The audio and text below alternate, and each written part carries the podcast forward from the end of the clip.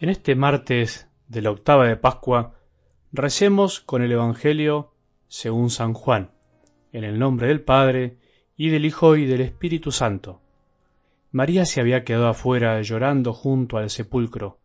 Mientras lloraba, se asomó al sepulcro y vio a dos ángeles vestidos de blanco, sentados uno a la cabecera y otro a los pies del lugar donde había sido puesto el cuerpo de Jesús.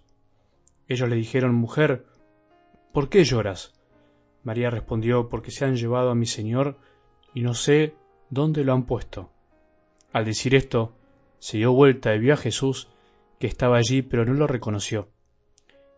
Jesús le preguntó, Mujer, ¿por qué lloras? ¿A quién buscas? Ella, pensando que era el cuidador de la huerta, le respondió, Señor, si tú lo has llevado, dime dónde lo has puesto y yo iré a buscarlo. Jesús le dijo, María. Ella lo reconoció y le dijo en hebreo Raboní, es decir, maestro. Jesús le dijo, no me retengas, porque todavía no he subido al Padre. Ve a decir a mis hermanos, subo a mi Padre, al Padre de ustedes, mi Dios, al Dios de ustedes. María Magdalena fue a anunciar a los discípulos que había visto al Señor y que Él le había dicho esas palabras. Palabra del Señor.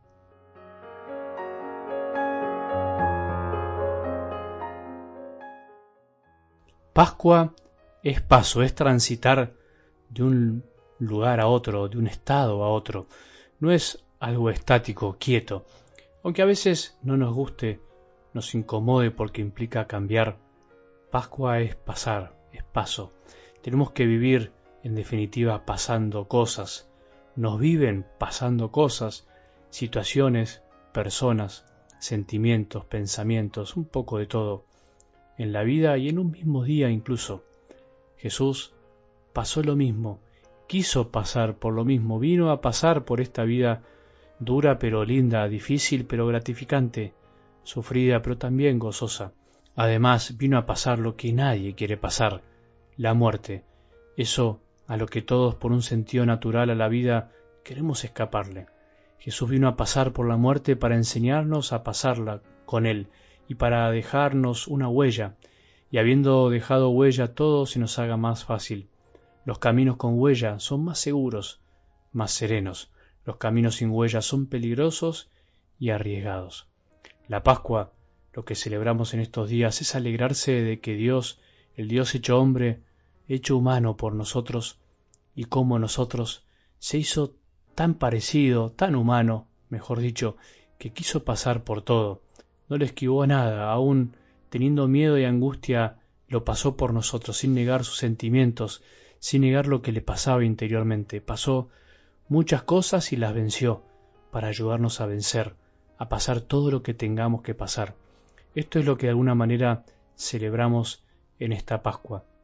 ¿Y nosotros qué nos queremos decir cuando nos decimos feliz Pascua? ¿Pensamos en esto? ¿Nos decimos esto de verdad? En algo del Evangelio de hoy, Jesús al encontrarse con María le preguntó, Mujer, ¿por qué lloras? Y después, ¿a quién buscas? Solo el que pasó por algo tiene autoridad en definitiva y derecho a preguntarle al otro qué le pasa cuando le está pasando algo similar. Solo Jesús es capaz de preguntarnos por lo más profundo de nuestros sentimientos, porque Él también los pasó. Eso es lo más maravilloso, lo más gratificante. No lo hace desde afuera, sino habiéndolo pasado.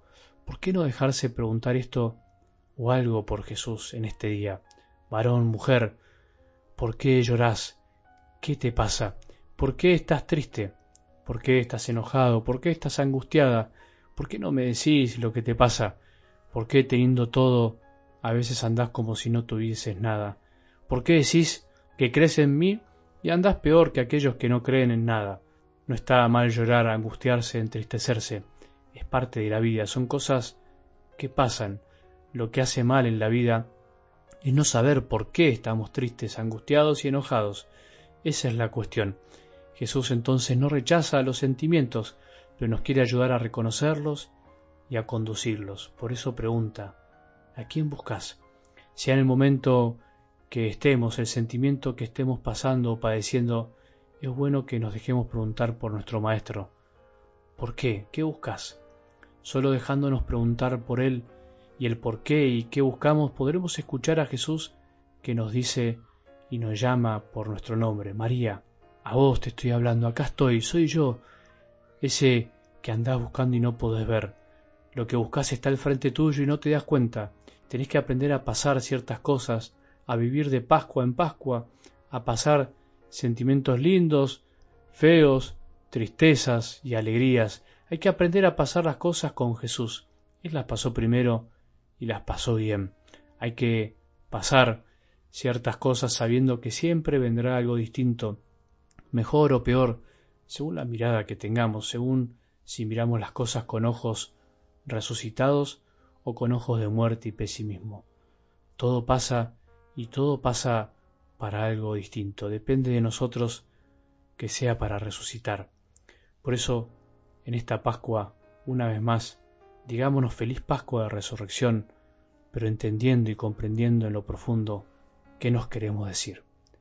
Que tengamos un buen día y que la bendición de Dios, que es Padre misericordioso, Hijo y Espíritu Santo, descienda sobre nuestros corazones y permanezca para siempre.